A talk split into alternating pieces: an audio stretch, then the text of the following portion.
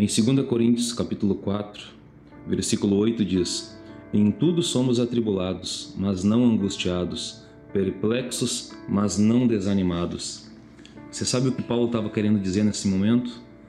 Paulo estava dizendo que o que acontece por fora não atinge nem define o que nós somos por dentro. Se você é um cristão, acredite, você tem a obrigação de ser feliz.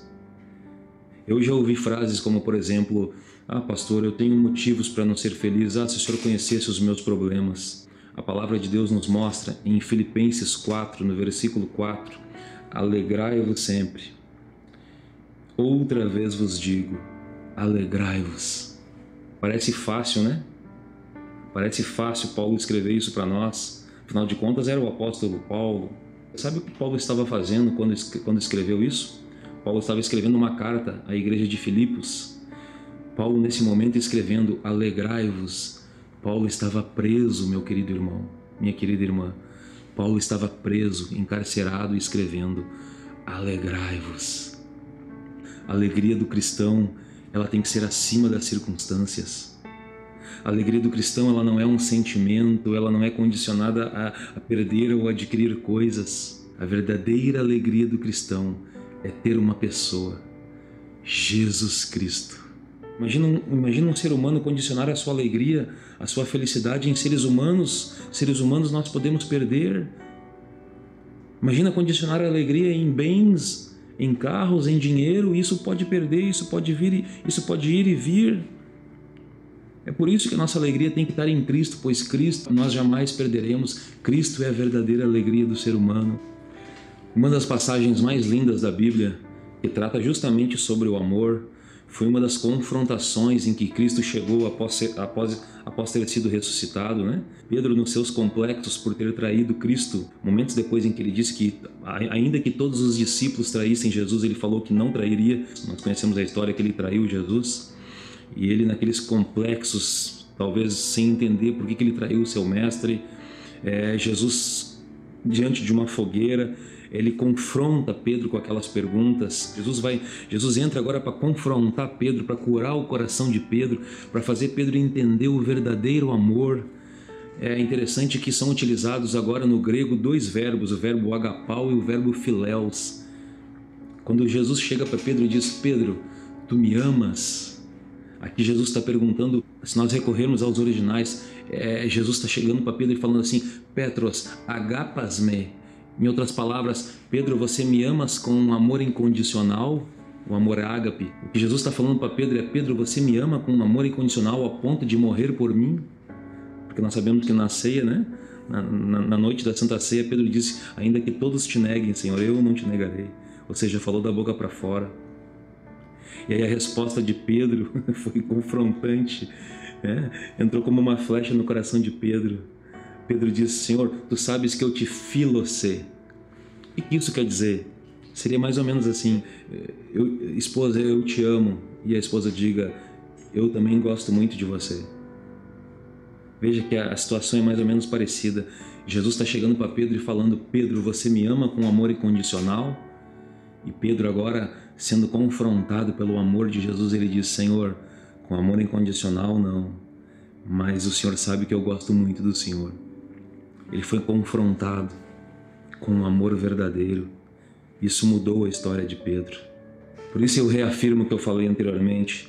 A alegria do cristão ela não pode ser condicionada a adquirir ou perder coisas. Olha que interessante o que está escrito em 1 Coríntios, no capítulo 9, versículo, é, versículo 24, diz assim: Não sabeis vós que os que correm no estádio, todos na verdade correm, mas um só leva o prêmio? Correi de tal maneira que o alcanceis. E o versículo 26 diz assim: ó, Pois assim corro, assim eu corro, não como a coisas incertas, assim combato, não como batendo no ar. Paulo preso, Paulo na cadeia, começa a escrever: Assim corro. Olha que fantástico que possamos nesse momento aprender com o apóstolo Paulo. Paulo está preso, encarcerado, escrevendo para a igreja de Corintos, dizendo: Eu estou correndo. Você está livre, você que está me assistindo nesse vídeo, você está livre. Você tem o direito de ir e vir. E Paulo está nos ensinando, Paulo, Paulo, talvez o desejo, o maior desejo do coração dele nesse momento em que está escrevendo para a igreja de Corinto seria estar lá na igreja de Corinto pregando, mas ele não podia, ele estava preso. Então ele escreve no versículo 26, ele diz: Pois assim eu corro, não como uma coisa incerta. Pela fé ele se imaginava correndo. Você não é um corpo, você é uma alma que tem um corpo, a sua alma é livre. Paulo escreveu isso enquanto estava preso. A alegria do cristão tem que ser acima das circunstâncias, como eu falei. Em Efésios 2:6, Paulo diz: "Nós que estamos assentados nas regiões celestiais com Cristo". Olha que coisa fantástica. Paulo escreve que está sentado nas regiões celestiais com Cristo, sendo que está sentado no cárcere, talvez sentado no chão da prisão. Isso é fé. Isso é uma pessoa que vive acima da média, isso é uma pessoa que não vive para as coisas terrenas. Isso é uma pessoa que já abriu mão dessa vida. Isso é uma pessoa que vive para a vida eterna. Deus não quer que você busque Ele. Deus quer que você tenha prazer em buscar Ele. Deus quer que você queira buscar Ele. E não que faça por ser mandamento. Não sei qual o problema que você está enfrentando, mas nesse momento eu quero te convidar a levantar a cabeça.